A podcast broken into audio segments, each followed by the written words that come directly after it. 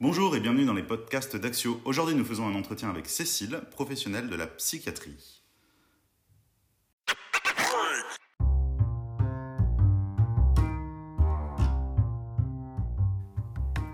Ok, alors Cécile, bonjour. Alors, est-ce que tu peux nous parler un petit peu de ce que tu dirais à un jeune qui euh, s'interroge sur le monde de la psychiatrie?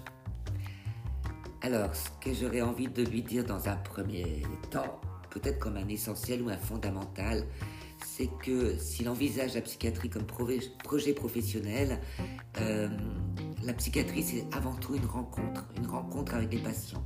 Donc il faut vraiment euh, en avoir envie profondément. C'est une rencontre humaine qui va être étayée par des concepts, qui va être étayée par des savoir-faire pour faire face effectivement à l'activité délirante, qui pour faire face effectivement à des passages à l'acte avec des, à des comportements inadaptés.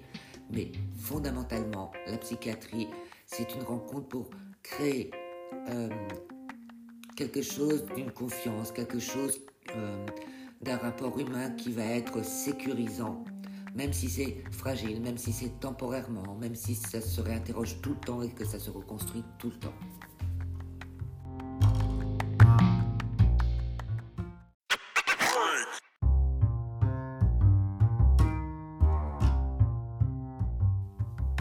Ok, merci Cécile. Alors du coup, moi j'avais une question, parce qu'il y a quand même euh, les jeunes qui nous écoutent, voilà, ils ont en moyenne moins de 30 ans, et euh, ça, peut paraître un petit peu effrayant comme ça, le monde de la psychiatrie de l'extérieur.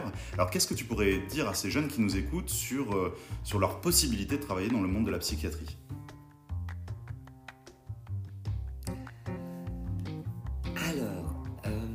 Jeune peut tout à fait travailler en psychiatrie, par contre il ne faut pas se tromper.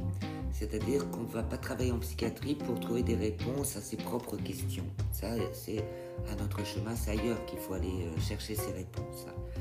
Par contre, effectivement, on peut être jeune, euh, avoir des expériences de la vie, avoir une certaine euh, maturité, avoir un sens des responsabilités, de la relation, et surtout beaucoup de bienveillance, parce que la psychiatrie, ça peut faire peur de l'extérieur qu'on ne connaît pas ça peut être vu comme un univers violent euh, des soignants vis-à-vis des patients, des patients vis-à-vis des soignants, mais c'est avant tout et fondamentalement euh, un endroit euh, qui doit et qui se fonde généralement vraiment sur un rapport de bienveillance.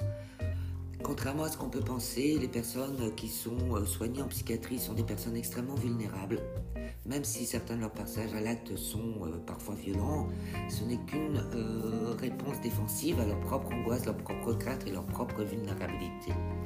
Et c'est vraiment par cet aspect-là et de cet abord-là qu'il faut euh, aborder la question.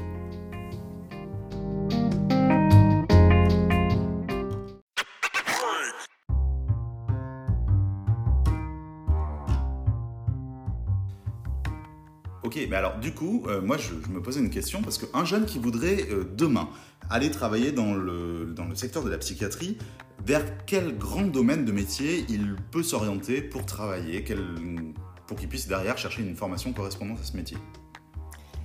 Alors évidemment, il y a euh, les médecins, mais là on est sur des, des cursus très longs, les infirmiers, il y a les AES, c'est avant euh, le métier qu'on appelait AMP, les aides médico-psychologiques, qui sont euh, maintenant des aides éducatives et sociales, je crois. Je ne suis pas certaine à vérifier. Euh, il y a les aides-soignants et les aides-soignantes aussi.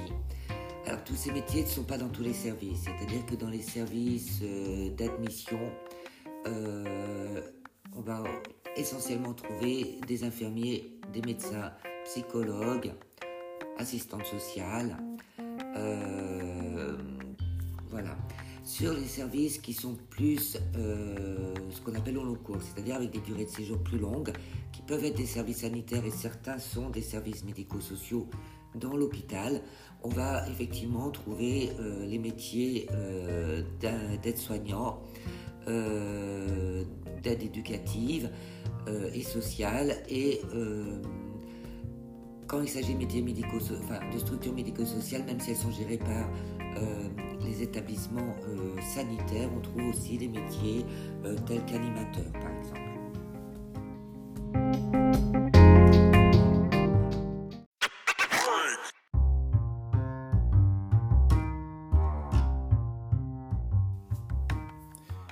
du coup, moi, Cécile, je me posais une question. Je, me dis que là, la psychiatrie, c'est quand même un monde hyper vaste et on, peut s'interroger, mais on peut même un peu s'y perdre dans cette organisation. Donc, est-ce que tu peux nous synthétiser, même je, je sais que c'est un peu compliqué, mais euh, comment est organisée la psychiatrie en France? Alors, la psychiatrie en France, elle est organisée euh, en secteurs, c'est-à-dire que le territoire français a été découpé au vu d'un certain nombre d'habitants par territoire et qu'il y a un hôpital voilà, pour tant, d'habitants. Cet hôpital est lui-même subdivisé donc en ce qu'on appelle les secteurs. L'objectif était de soigner au plus près de la population. Dans un hôpital, vous allez avoir plusieurs secteurs qui chacun vont avoir un ou plusieurs CMP, c'est-à-dire des centres de consultation. Voilà qui vont pouvoir accueillir, euh, faire de la prévention, euh, être l'entrée normalement effectivement dans le système hospitalier, euh, qui va permettre une première écoute, qui va permettre un accompagnement pour des personnes qui auront peut-être une hospitalisation et qui vont permettre aussi de continuer après l'hospitalisation à ce que les personnes puissent venir en entretien, puissent venir en entretien médical, infirmier, voilà. Donc ça, ce sont les CMP. Au CMP, il y a des hôpitaux de jour, voilà, qui peuvent être adossés, ou des, des CATTP, des centres euh, d'accueil thérapeutique à temps partiel, donc pour des accueils euh, de deux heures par semaine, d'une demi-journée, une journée. Donc tout ça, c'est ce qu'on appelle le dispositif ambulatoire, c'est-à-dire que ce n'est pas de l'hospitalisation complète. La santé mentale en France, euh, l'aspect hospitalisation à temps plein, c'est-à-dire jour et nuit, n'est qu'une toute petite partie des soins apportés et ce sont les soins effectivement qu'on met en place quand les autres solutions ne sont pas suffisantes. L'idée n'étant pas euh, que la solution est l'hospitalisation, bien au contraire.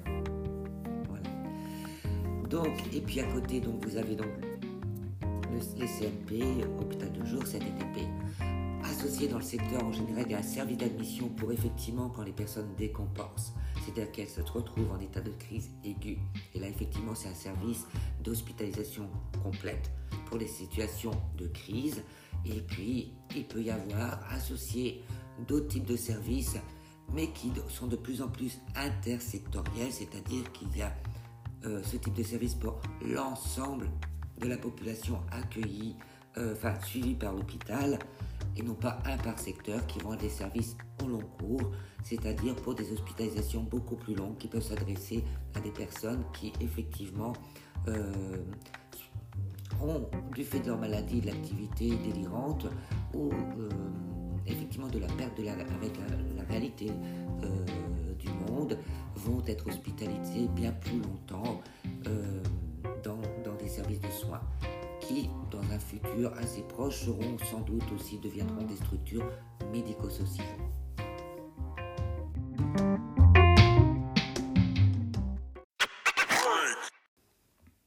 Ok, alors la petite question, est-ce que tu pourrais nous donner trois mots-clés, tes mots-clés hein, à toi, euh, qui euh, représentent un petit peu, qui sont importants pour toi dans l'activité professionnelle de la psychiatrie? Alors c'est avant tout un travail d'équipe équipe, on ne peut pas non plus euh, ne pas considérer que le patient ben, euh, vient d'une famille. Donc effectivement, les liens avec la famille et euh, les organisations, on ne peut pas tout tout seul, ça c'est clair. Donc aussi tout ce qui est la question des partenariats. Donc si je résume, il y a équipe, équipe, famille, famille et partenariat. Et partenariat. Ok, super. Merci beaucoup Cécile d'avoir participé à ce podcast d'Axio. C'était vraiment un plaisir d'échanger avec toi. Ben, J'en étais euh, tout autant ravi et puis ben voilà, j'espère que ça suscitera euh, de l'intérêt euh, auprès de certains jeunes.